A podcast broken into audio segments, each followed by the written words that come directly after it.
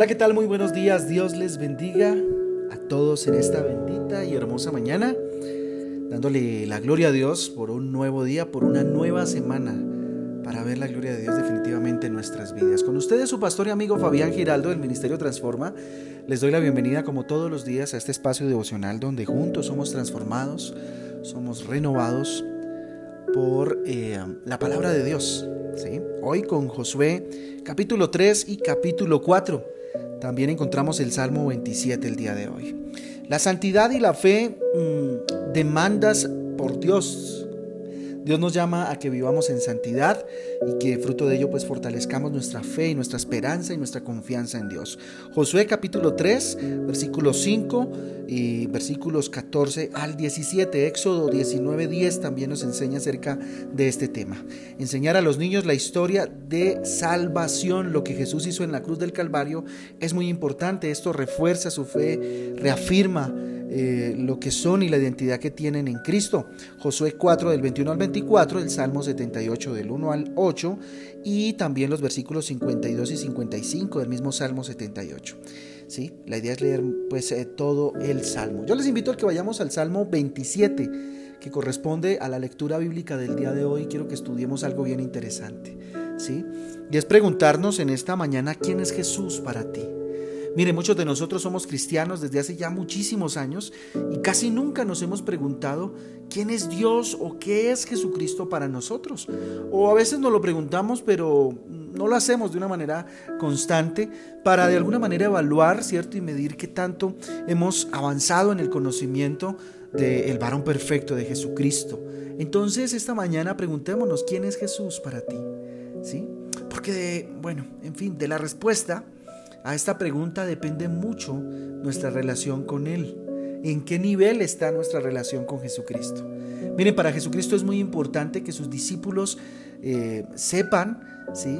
O, en el caso de los discípulos primeros, sus discípulos supieran quién era, eh, quién era Él para ellos. ¿sí? Fíjense que en Mateo 16, del, del 15 al 17, Él les dijo, ¿y vosotros quién decís que soy yo? Respondiendo Simón Pedro, dijo, tú eres el, eh, Cristo, el Hijo del Dios viviente. Entonces eh, le respondió Jesús, bienaventurado eres Simón, hijo de Jonás, porque no te lo reveló ni carne ni sangre, sino mi Padre que está en los cielos. Un versículo que habíamos visto en, tiempos anteriores en, en, nuestra iglesia, en una predicación, la importancia de saber quién es Jesús, ¿cierto? La importancia de saber quién es Jesús para nosotros. Tanto así que se lo preguntó a sus discípulos. Y qué respuesta interesante la que dio Simón Pedro. Miren, para muchas personas Jesucristo no es más que alguien que hace milagros y ya. ¿sí? Perdóneme la expresión, tal vez un milagrero y ya. Para eh, otros es alguien que eh, les hace ir bien, ¿sí? O, lo que hacen eh, para muchos para muchos otros, ¿no? Que les vaya bien en lo que, en lo que hacen, ¿sí? en lo que vayan a hacer, en sus planes, ¿sí? Eh, lo toman como un amuleto de la buena suerte. Jesucristo no es más que un ser espiritual divino que está en los cielos, ¿sí? Y hay que tomarlo con mucha seriedad, ¿sí? De quién es Dios para nosotros. Y hombre, a la luz de este eh, salmo que estamos estudiando el día de hoy, el salmo 27, pues encontramos unos puntos importantes eh, sobre qué debe ser Jesús para nosotros. El versículo 1 dice, Jehová es mi luz, ¿sí? Jesucristo para nosotros, Dios debe ser la luz para nosotros. Y eso quiere decir que es quien nos guía, es quien nos eh, dice por dónde debemos transitar, por dónde debemos andar, qué caminos debemos tomar. La luz no nos quita los problemas, pero sí nos muestra dónde está la solución. Sí alumbra nuestro entendimiento para caminar eh, y nos alumbra para, para, caminar sobre los caminos eh, correctos, ¿verdad? Eso es lo que hace Jesús. Jesús es nuestra luz. Miren, esta semana encomiéndesela a Dios y que sea Él su luz en este tiempo, en esta semana y en la otra y en la siguiente. Y así vamos afianzando lo que significa Jesús para nosotros. Mi luz entonces en, el, en la primera parte del versículo 1, en la segunda parte del versículo 1, en la parte B dice, y mi salvación. ¿Sí? ¿Quién es Jesucristo? ¿Quién es Dios para nosotros sino nuestra salvación? Y más en estos momentos difíciles que estamos atravesando. Él es nuestra salvación. Solo somos salvos a través de Él, de Jesucristo nuestro Señor, que abrió un camino para llegar a Dios. En ningún otro hay salvación. ¿sí? Saber esto nos permite eh, no buscar ídolos o buscar dioses o buscar cualquier tipo de tablas de salvación que no nos van a dar resultado. El único que salva es Jesucristo. ¿Sí? Qué importante saber esto, qué importante es saber que Jesús es luz, pero también es salvación. Mire lo que dice Hechos 4, del 11 al 12.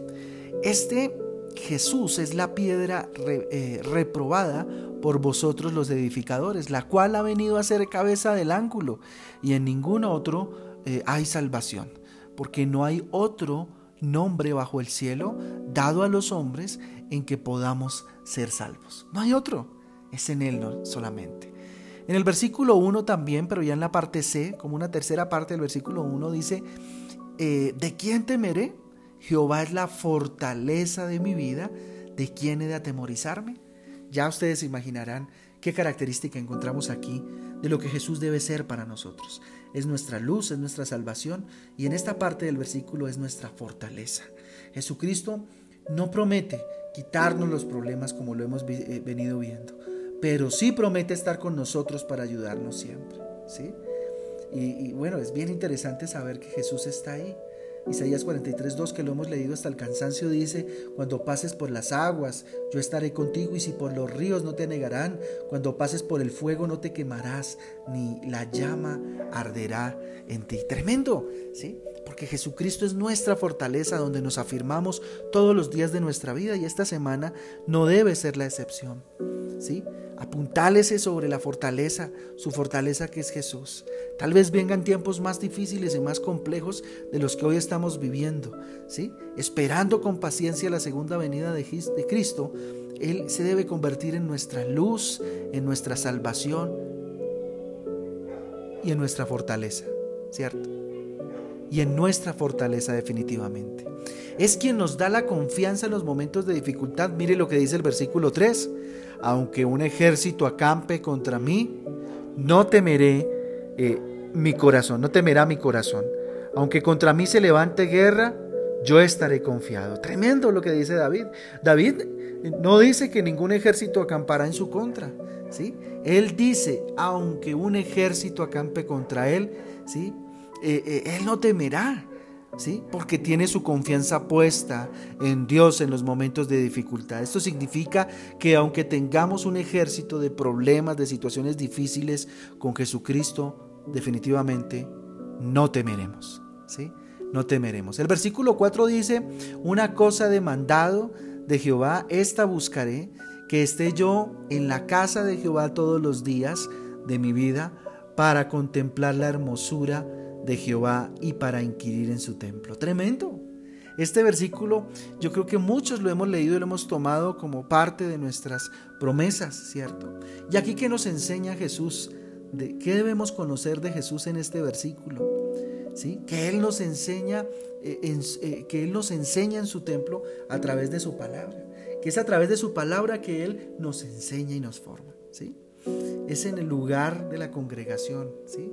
El congregarnos eh, eh, no debe ser una opción, el congregarnos debe ser una necesidad para nosotros. Fíjense que en estos tiempos que no hemos podido congregarnos de manera normal, ¿cierto? Podernos abrazar unos a otros. ¿Cuántos no estamos deseando ese momento de congregarnos? ¿Cuántos no estábamos añorando cuando nos congregábamos y podíamos abrazarnos y vernos de frente? ¿Sí? Y tal vez muchas veces no fuimos a congregarnos. Muchas veces dijimos, no, qué pereza ir hoy, ¿cierto? Pero entonces una cosa demandado dice, a Jehová y esta buscaré, que esté yo en la casa de Jehová todos los días de mi vida. David amaba estar en la presencia de Dios, en el lugar de su presencia en el templo, ¿verdad?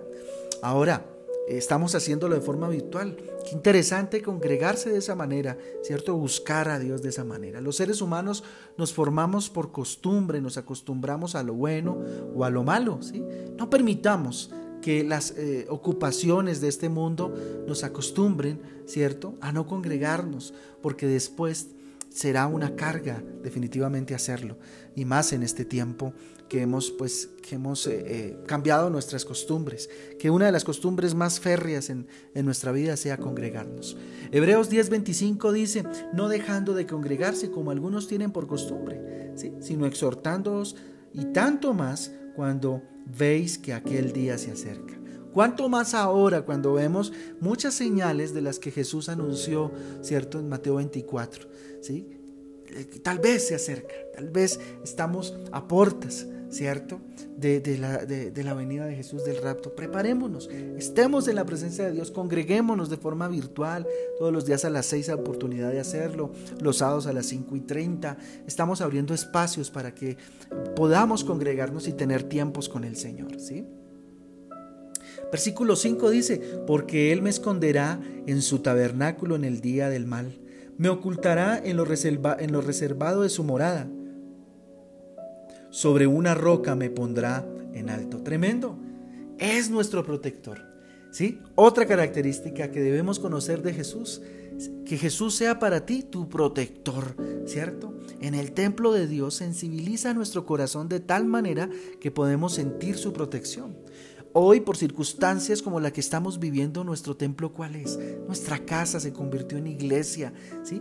Nuestra casa se convirtió en lugar de adoración a Dios, porque la iglesia somos nosotros, ¿sí? Pero eh, eh, es ese lugar el que se convirtió ahora eh, en el lugar de adoración a Dios, el altar de adoración a Dios constante. ¿Sí? El versículo 10, saltemos hasta el versículo 10, dice, aunque mi padre y mi madre me dejaran con todo, Jehová me recogerá. Me parece increíble este versículo, es extraordinario, lo utilizo mucho, si lo han notado. Y este vendría a ser como un séptimo punto de, que, de, de, cómo ver a Jesús, ¿cierto? De qué debe ser Jesús para nosotros.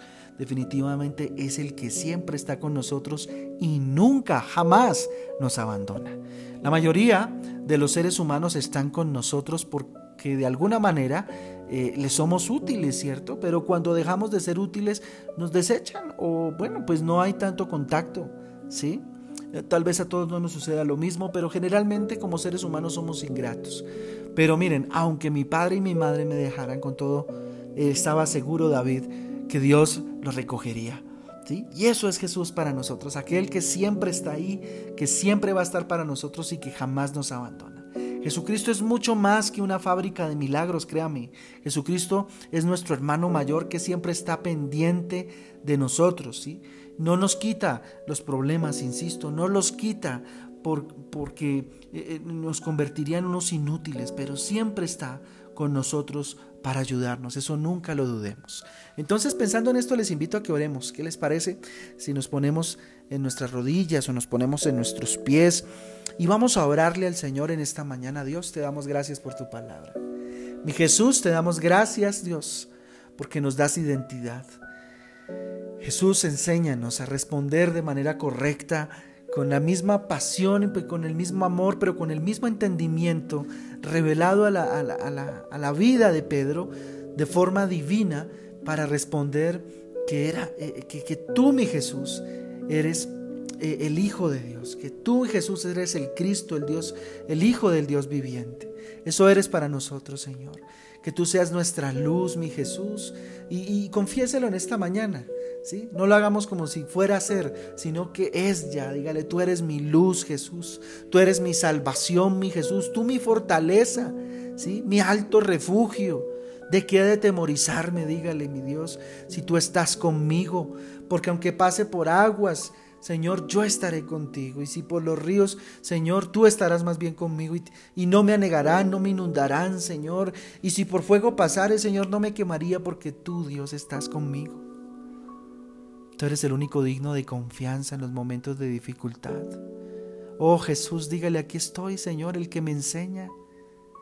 El que me enseña, Señor, en el templo, el que me enseña aquí en mi casa, el que me enseña, Señor, en medio, Señor, de las transmisiones que hoy estamos viendo y como nos estamos congregando en esa nueva forma que nos ha tocado, Dios.